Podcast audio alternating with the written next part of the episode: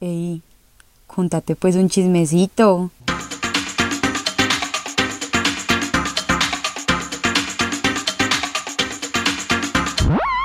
Hola a todos y bienvenidos a otro episodio de Contate pues un chismecito después de más de un mes. Bueno, antes que nada les quiero contar el motivo de mi ausencia.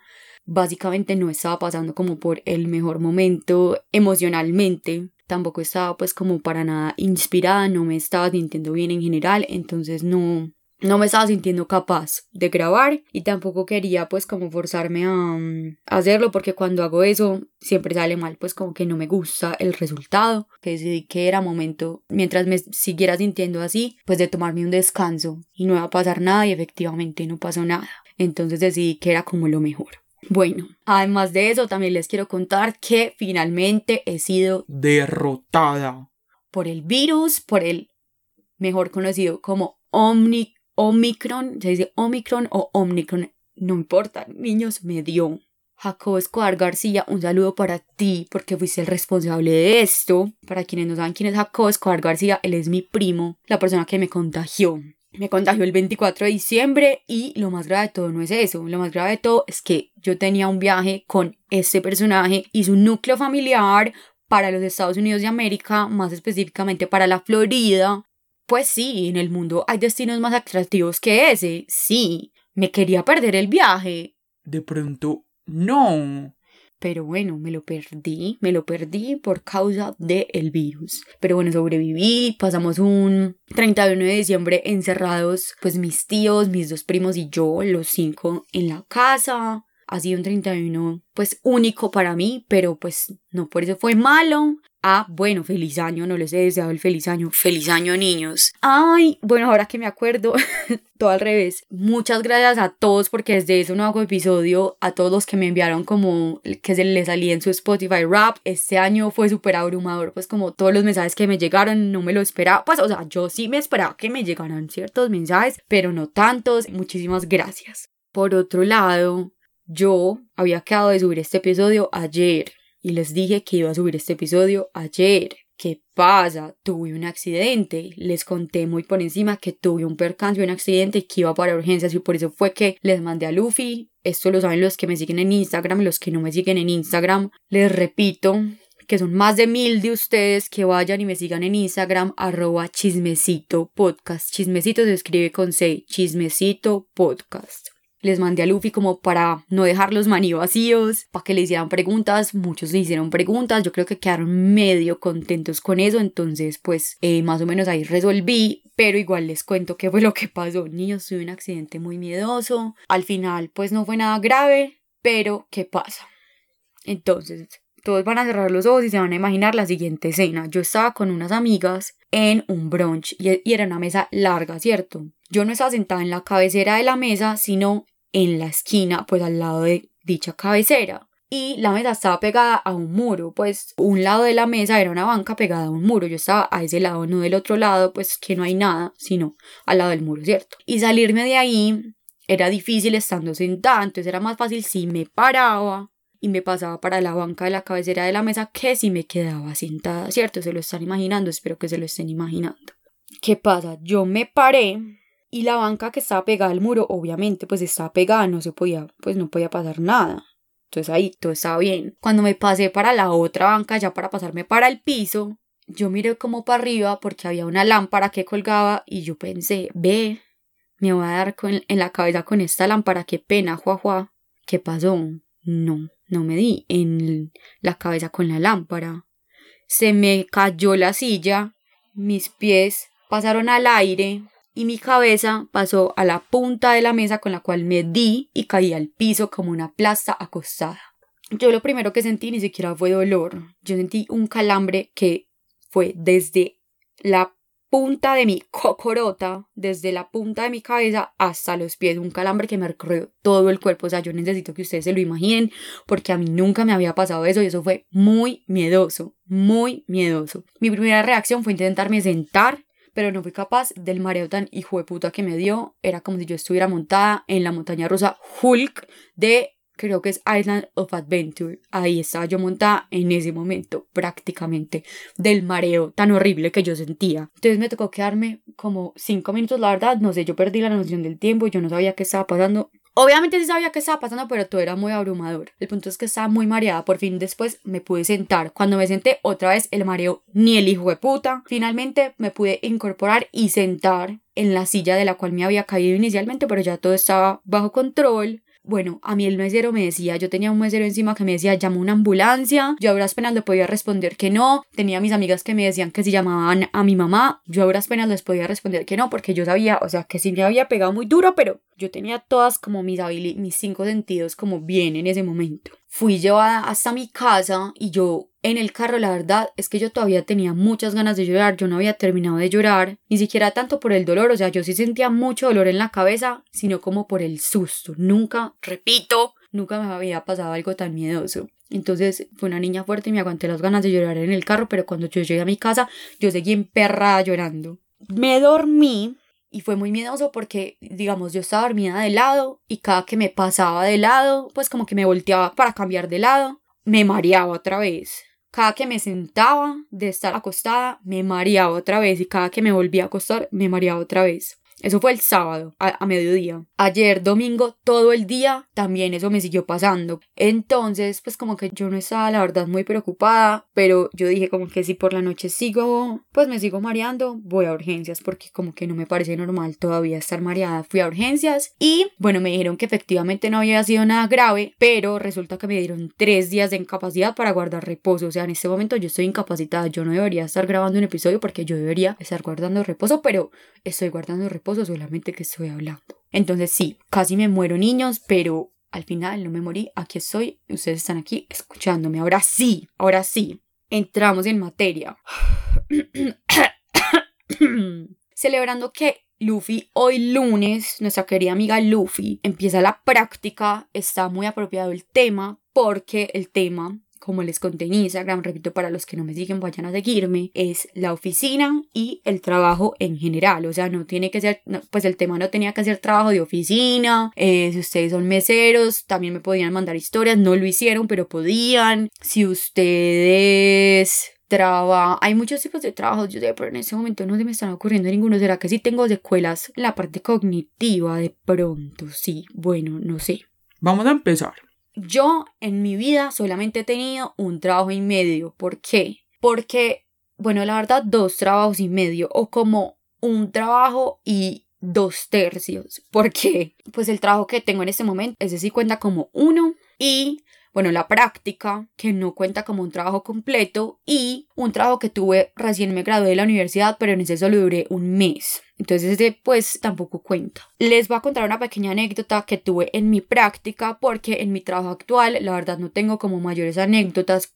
¿Por qué? Porque solamente somos tres personas. Llevo pues muy poquito tiempo, apenas desde agosto, como cuatro meses y porque mi jefa me escucha, un saludo para ti, pero si les fuera a contar una historia bien horrible, pues tampoco lo estaría haciendo porque ella me está aquí escuchando y pues quisiera conservar mi trabajo, pero quiero hacer la claridad de que tampoco es que tenga una historia horrible que me esté aguantando de contar, pues no, las cosas no son así. Esta historia entonces que les voy a contar es de la práctica. ¿Qué pasa? Yo hice la práctica en una empresa que no vamos a mencionar, yo creo que ya la he mencionado en este podcast, pero en esta ocasión no la voy a mencionar. Y nosotros éramos cuatro personas. Mi jefa, dos analistas, un man y una vieja y yo. El jefe que estaba arriba, pues arriba de mi jefa, era un man horrible, un señor horrible, era súper machista, al frente de nosotras, pues que éramos tres mujeres en el equipo, hacía unos comentarios horribles de otras viejas, no solo de la empresa, sino de las mujeres en general, era horrible con nosotros, pues conmigo no tanto porque era la practicante, entonces a mí casi que ni me dirigía la palabra, pero con el resto del equipo era exigente, pero exigente como otro nivel de que nada le servía. Cuando yo estuve en la práctica fue que empezó el coronavirus, entonces apenas yo llevaba como un mes y medio de trabajo, fue que nos encerraron. Y cuando nos encerraron, el man se enchuquizó y pues, a ver, el horario laboral se acaba a las 5 de la tarde, pero no, este hombre pretendía que nosotros tuviéramos reuniones incluida yo, que era la practicante, pues no sé qué tanto podía aportar en esas reuniones, pero pretendía que tuviéramos reuniones. Por decir, teníamos una reunión a primera hora, nos daba todo el día para trabajar en lo que nos pusiera. Entonces luego de 5 a las 5 se acaba el horario laboral, de 5 a 5 y media una reunión, de ahí nos da hasta las 7 para avanzar, de 7 a 7 y media otra reunión, de ahí nos da hasta las 10 para avanzar y la última reunión de 10 a 10 y media, por poner un ejemplo. Eso solamente sucedió como dos veces, pero sí alcanzó a suceder. Afortunadamente no me acuerdo bien qué pasó, que esa dinámica la suspendieron gracias a la fuerza mayor, pero la cosa con mi jefa, la verdad es que nunca mejoró. A mi pobre jefa, que no creo que esté escuchando esto, pero tampoco voy a decir el nombre, del estrés le temblaba un ojo, ella no dormía, ya nos contaba que ella no dormía. Cuando estábamos en la oficina, pues antes de que nos mandaran para la casa a todo el mundo, ella, el almuerzo era de una hora, pero ella solamente almorzaba media hora con nosotros porque el mal la mandaba a leer libros y pues allá no le daba tiempo de leer libros porque pues ella tenía que cumplir con el resto de sus funciones. Entonces usaba su media hora de almuerzo para leer porque pues cuando llegaba a la casa tampoco le daba tiempo porque ella tenía dos bebés, uno como de meses y el otro de dos años. Entonces no le daba tiempo. Bueno, aparte de eso, la humillaba en reuniones, en frente como de proveedores externos, o sea, gente desconocida, las iba a quedar horrible en temas de los cuales él tampoco era experto, hasta que pues bueno, esas cosas se fueron acumulando cada vez más, nosotros éramos como pues testigos de todo eso, pero tampoco podíamos hacer mucho porque estábamos como debajo de ella, como en la jerarquía, tampoco era como que la pudiéramos pues como ayudar mucho. Hasta que llegó un día en que ya pues ya no pudo más, aparte que estábamos en cuarentena, entonces el ambiente para todos se volvió muchísimo más estresante, por eso que les digo como de las reuniones y todo eso. Entonces ya digo como no, ya pues voy a pedir como reunión con recursos humanos y voy a pues como que voy a exponer mi caso porque no puedo más. Ella empezó a recoger como las pruebas, pues como screenshots de las conversaciones, de lo que ella le respondía, habló con nosotros, nos dijo como niños, pues, o sea, por favor, si a ustedes los buscan, eh, pues ustedes han sido como testigos de todo esto, les pido pues como su apoyo y nosotros como obviamente sí. A mí, desafortunadamente, como por ser la practicante, nunca me buscaron, pero yo quería que me buscaran porque yo quería dar mi testimonio porque yo era testigo de todo eso, me hubiera encantado ayudar, pero no pude. Entonces, ¿qué pasó? Efectivamente, tuvo la reunión con recursos humanos y niños. Ella era la mejor.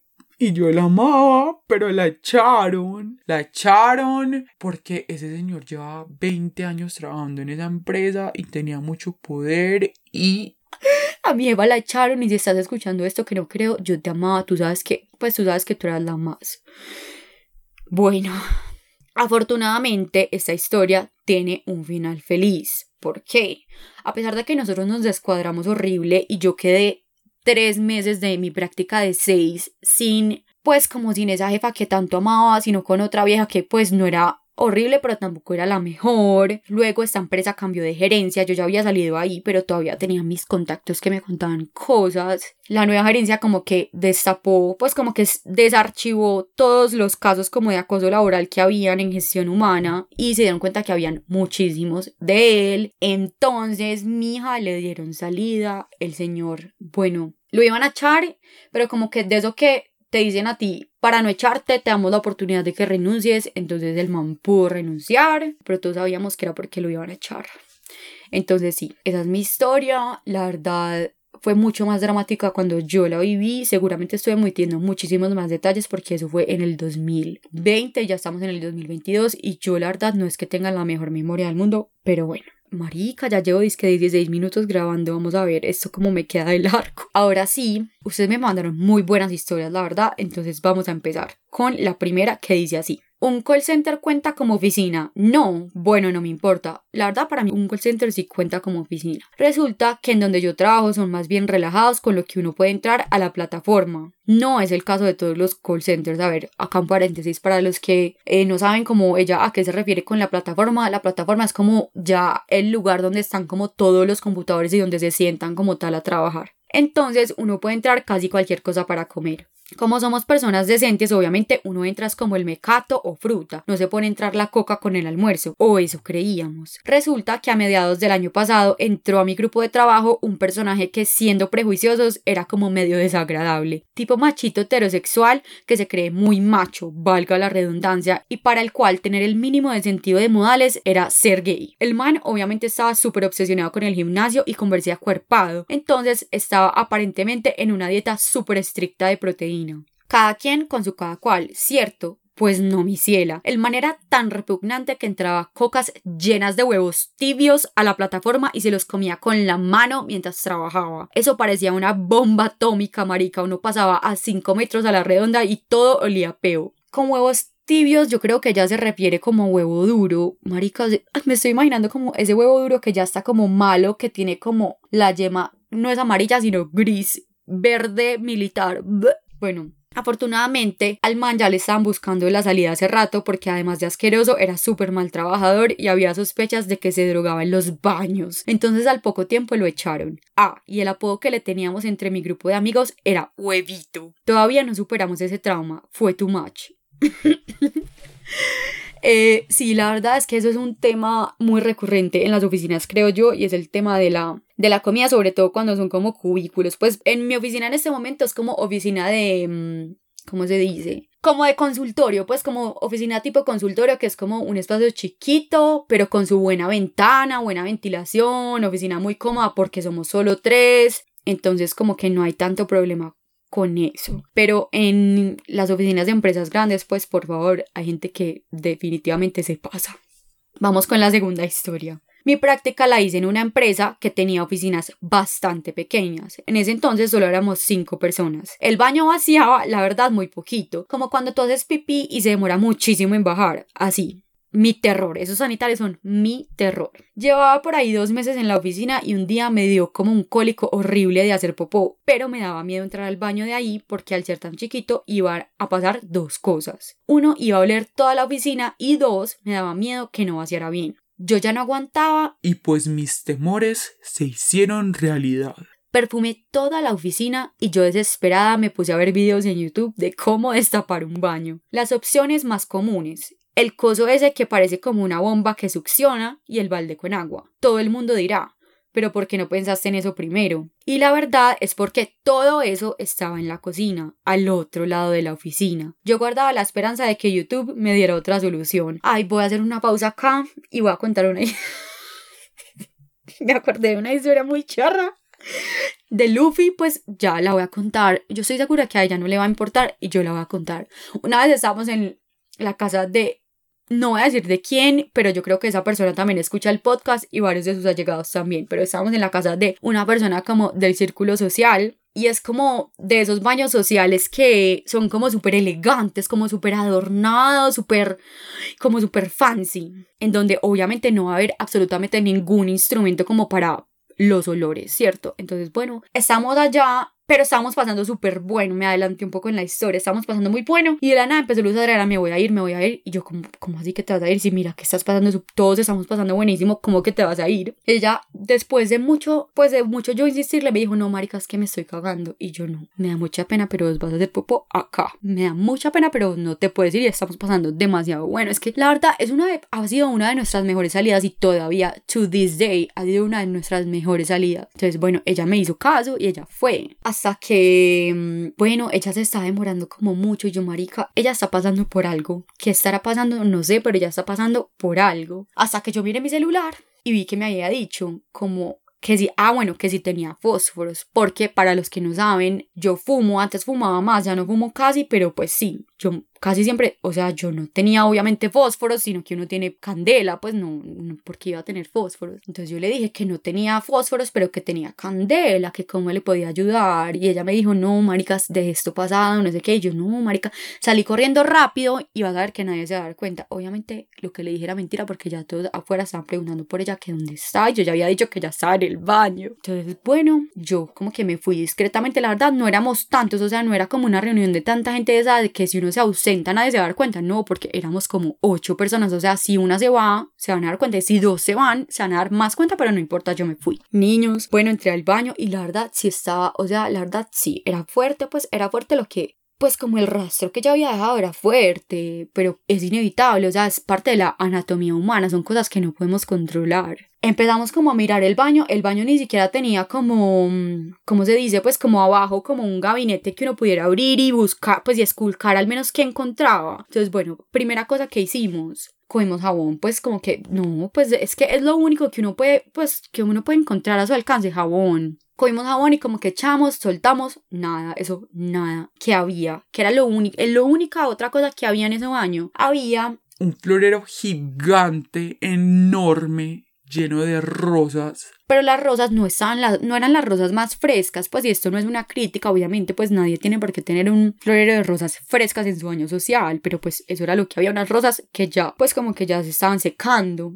Yo dije, no, marica, esto tiene que desprender algún tipo de olor y las empezamos a quemar como unas locas, esos pétalos, a echar en ese sanitario. Ay, yo ni siquiera sé si eso tuvo resultado, pero nosotros lo soltamos, hicimos lo que pudimos y yo le dije, no, pues es que entre más tiempo nos quedemos acá va a ser peor, nos tenemos que ir, ya, ya, es que esta era nuestra última oportunidad y ya la, ya la agotamos, nos tuvimos que ir. Y bueno, perdón por ese paréntesis tan largo, era solo una pequeña anécdota que quería compartir con ustedes y no sé si su protagonista vaya a tener como algún problema con eso, pero pues ya lo conté. Entonces, perdón, seguimos con la historia y vamos en que, en que ella dice pues que sus temores se hicieron realidad. Entonces, las opciones más comunes, el coso ese que parece como una bomba que succiona y el balde con agua. Todo el mundo dirá, pero ¿por qué no pensaste en eso primero? Y la verdad es porque todo eso estaba en la cocina al otro lado de la oficina y yo guardaba la esperanza de que YouTube me diera otra solución. Pues no fue así y me tocó ir a la cocina. Al devolverme y salir con ese coso succionador y con el balde con agua era evidente lo que me había pasado marica en una oficina de cinco personas. Fue mi walk of shame. Mis compañeros se reían y me hacían bullying mientras yo caminaba con las cositas de esta para el baño. Me demoré como una hora dándole a eso y nada pasó, hasta que el mensajero, que también hacía las reparaciones, se ofreció a ayudarme y yo, no, gracias. Pero ¿cómo se te ocurre? O sea, es mi popó y no quería compartirlo. Pues amigos, al final me tocó recurrir a su ayuda y ese man como en menos de 10 minutos lo destapó.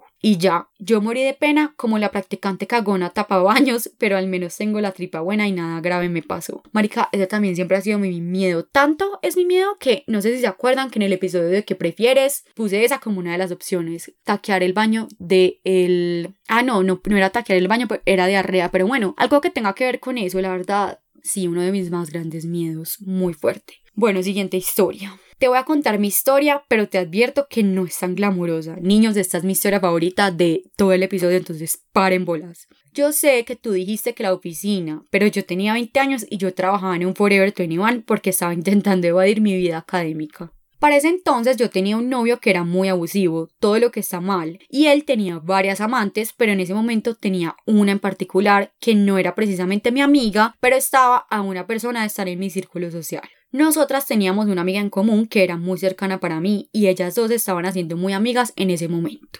Mi amiga intentaba ser muy neutral en la situación, pero ella igual odiaba a mi exnovio, entonces de vez en cuando sí se le salían cositas y me contaba cosas, pero intentaba ser imparcial en general con la información. Un día yo estaba entrando a mi turno laboral en Forever 21 y cabe aclarar que allá son muy estrictos con la hora y un poco esclavizantes. Entonces, por ejemplo, si tú entras a la una y llegas a la una y un minuto, ya estás tarde y eso te puede traer sanciones. Tampoco puedes tener tu celular cerca. Tenemos que guardar todas nuestras pertenencias en un locker y cuando estamos en piso trabajando no podemos tener absolutamente nada hasta la hora del almuerzo o del break. Entonces yo ese día llegué y estaba revisando mi celular como por última vez antes de guardarlo y vi que mi amiga me había dicho, estoy súper mal, te tengo que contar algo, estoy preocupada y creo que eres la persona con la que puedo hablar de esto. Supongamos que la amante se llamaba Valentina. Entonces mi amiga me dice, Imagínate que Valentina quedó en embarazo.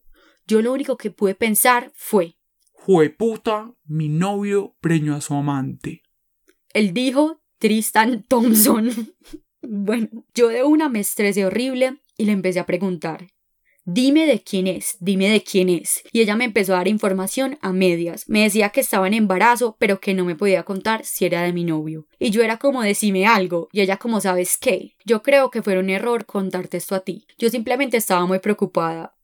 Marica, ¿qué clase de amiga es esa? Pues yo la mato. En ese instante llegó mi jefe por detrás y me dijo, ¿por qué no estás trabajando si hace dos minutos tienes que estar en piso y estás acá en el celular? Yo con él tenía confianza y éramos medio amigos, y él molestando me arrebató el celular y me dijo, te lo voy a decomisar y se lo llevó para la oficina. Ay, no. Uno cómo enfrenta una jornada laboral de ocho horas sin saber si el novio preñó a su amante. Para reflexionar.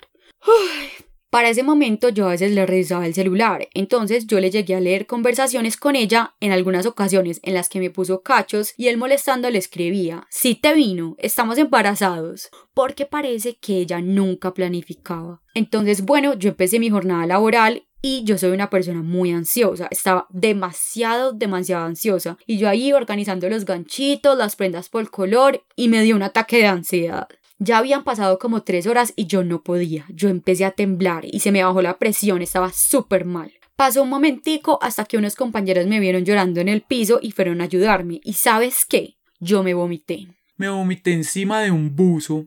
Igual era un buzo horrible de Forever 21 inmundo, menos mal. Pero eso sí fue putas, me hicieron lavarlo en mi casa. Me mandaron para la casa porque ellos creyeron que yo estaba enferma, porque en los entornos laborales no conocen los ataques de ansiedad, marica me imagino. Hoy en día el bebé ya tiene como tres años y nunca fue de él. Apenas como cuando ella tenía seis meses de embarazo fue que mi ex se enteró. Ella nunca le contó, pero yo siempre lo supe. ¿Y sabes qué es lo peor? Cuando él se enteró, a la primera que llamó fue a mí, a decirme que ella estaba en embarazo y que no le contestaba y en ese momento seguíamos juntos. No, es que definitivamente uno sí termina con unas basuras que... No, pues es que no sé ni qué decirte. Afortunadamente ya es tu ex. Bueno, vamos con la cuarta historia. Es un poco corta pero sustanciosa. Creo que uno de los aspectos más malucos de la oficina es el baño compartido. En mi oficina somos seis empleados en diferentes áreas. Nuestro gerente es externo. Y en general, la compartida del baño no genera mayor problema. Sin embargo, siempre tenemos un visitante usual indeseado, el presidente de la junta directiva. Siempre que va en la oficina, aprovecha y se pega su cagada. Hay eliminador de olores y no lo usa. Y obviamente crea un ambiente desagradable en la oficina. Incluso en ocasiones va a la oficina solamente a cagar y entra como Pedro por su casa directo para el baño. Todos los de la oficina lo tenemos fichado y odiamos sus visitas. Señor, vaya y cague en su casa. Total, amigas, total. Ahora sí, vamos con la última que me impresionó mucho, de una gran amiga cuyo nombre no diré como para pues proteger su identidad, eh, dada la naturaleza de esta institución, pero dice así. En mi práctica en la alcaldía de Medellín, el escritorio tenía cucarachas y la gente lo normalizaba. No se podía tomar agua porque los tanques no les hacían mantenimiento hace años. El café de Greca estaba desde 1996 recalentado. Toda una experiencia. A veces la gente se iba en pijama y llegaban a trabajar a las 10 de la mañana y salían a las 4. Como el agua no era potable, todas las semanas llegaba el señor de los botellones a llevarle a cada uno su debida porción, pero valía cinco mil pesos. Cuando yo llegué a mi puesto de trabajo, la gente iba a mirarme y me decían, uy, donde yo hubiera sabido que la practicante iba a ser así, la pedía para mi unidad. Mm. Y a veces tenían que inhabilitar ciertas zonas porque no se habían pagado los servicios. Ja, ja, ja, ja, ja, ja, ja. Ay, definitivamente las cosas con las que uno se tiene que enfrentar en este país. Pero bueno, con eso le damos fin a este episodio. Y pues bueno, estoy muy feliz de haber vuelto. Recuerden pues seguirme en Instagram por tercera vez consecutiva el día de hoy, arroba chismecito podcast. Y también me pueden seguir en Twitter, arroba chismecito pod. Chao.